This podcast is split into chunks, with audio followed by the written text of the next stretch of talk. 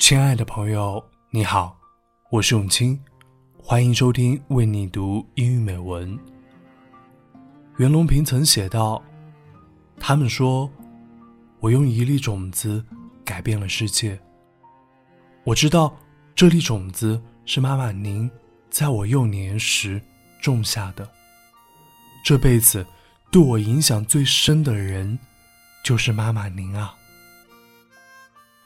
幼年时，妈妈画镜教袁隆平英语，为他讲尼采。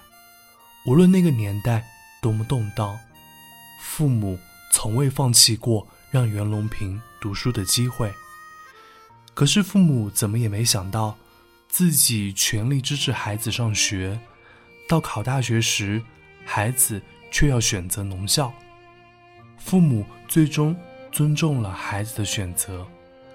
大学毕业，湖南省农业厅把袁隆平分配到了安江农校。陪同袁隆平一同前往安江的还有妈妈。一九八九年，妈妈去世，长眠于安江。我把这一封袁隆平写给妈妈的信，妈妈稻子熟了，翻译成了英文。请以这期节目。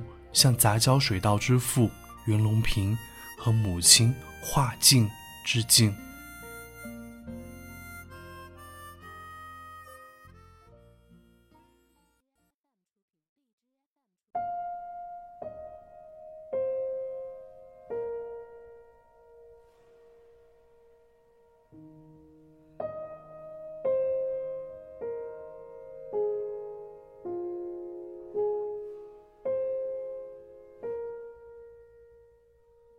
Rice is ripe, Mom. I come to see you. I had planned to talk with you alone, but the Anjiang folks are so warm hearted. It was so hot, but they accompanied us. Thank them. Mom, you are in Anjiang, I'm in Changsha. We are far apart I always think of you in my dream and think of Anjiang. You never know. A lady from a respectable family who was used to bustling city stayed in such a remote village forever. Do you still remember? In 1957, I was assigned to this place from the university in Chongqing. You accompanied me, face against the map, fingers along the dense thin line. You were looking for a long time and finally found such a small point on the map. Then you signed and said, my child, you go there, and you will endure hardship. I said, I'm young, and I have a violin. Unexpectedly, for me, and for looking after my kids, you came to Anjiang. In the end, it is mom you who endure hardship. How could you be used to the ridge between fields? I always remember every time your little grandson holds your hand, you dare to walk through the field path before and behind the house.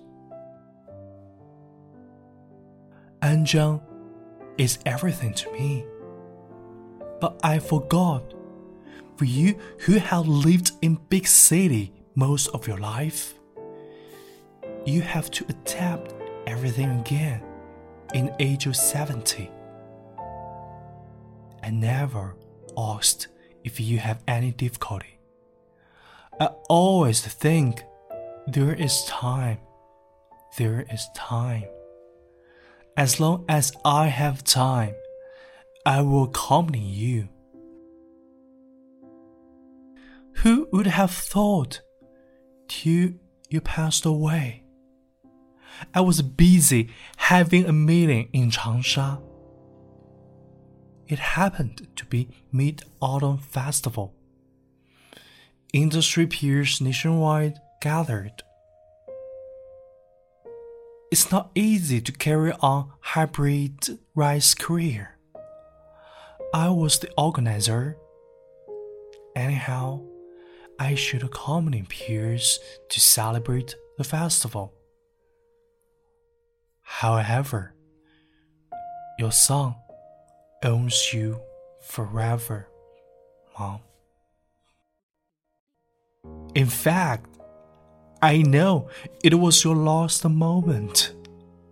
I was looking forward that you could live two days more. Who knows? Even though I hurried on my way to Anjiang before daybreak, I didn't make it to see you one last time. Too late. It's too late. I regret so much. Mom, you must have waited for me for a long time and expected me for a long time. You must have a lot to say to your son and a lot to remind me. But why am I so confused? All these years, why can't I go to field one time less? Do experiment one time less? Go to business trip one time less? To sit down and spend time with you quietly, even if, even if once.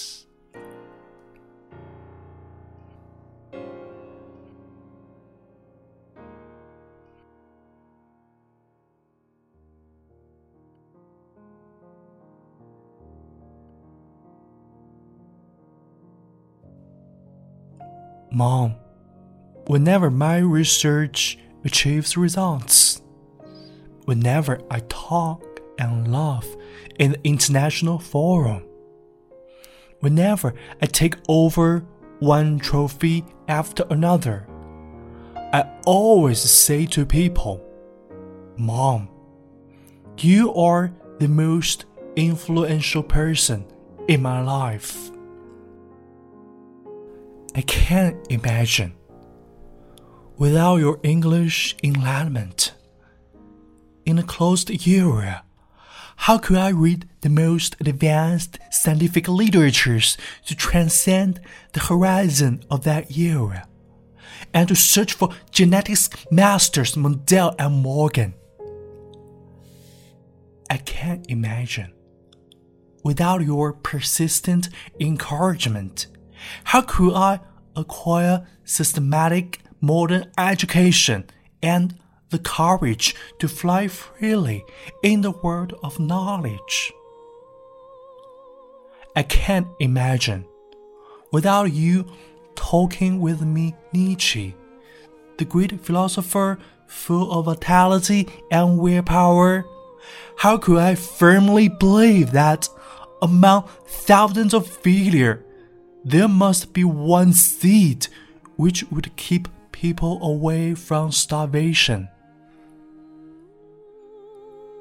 They said, I changed the world by a seed.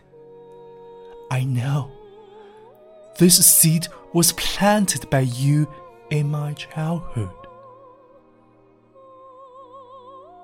The rice is ripe, Mom. Can you smell it? How is Anjiang? Is there familiar laughter in the fields? After 21 years, I still can see your little grandson hold your hand and walk through the rice waves. I also want to tell you a mother who has never planted rice in her life crosses the ears of rice with palm. The rice straws pile on the ground. The grain is crackling in the sun. The fields are glowing with orange hue in the western exposure of the sun. All these the words your son wants to say to you. Endless words. Mom, the rice is ripe. I miss you.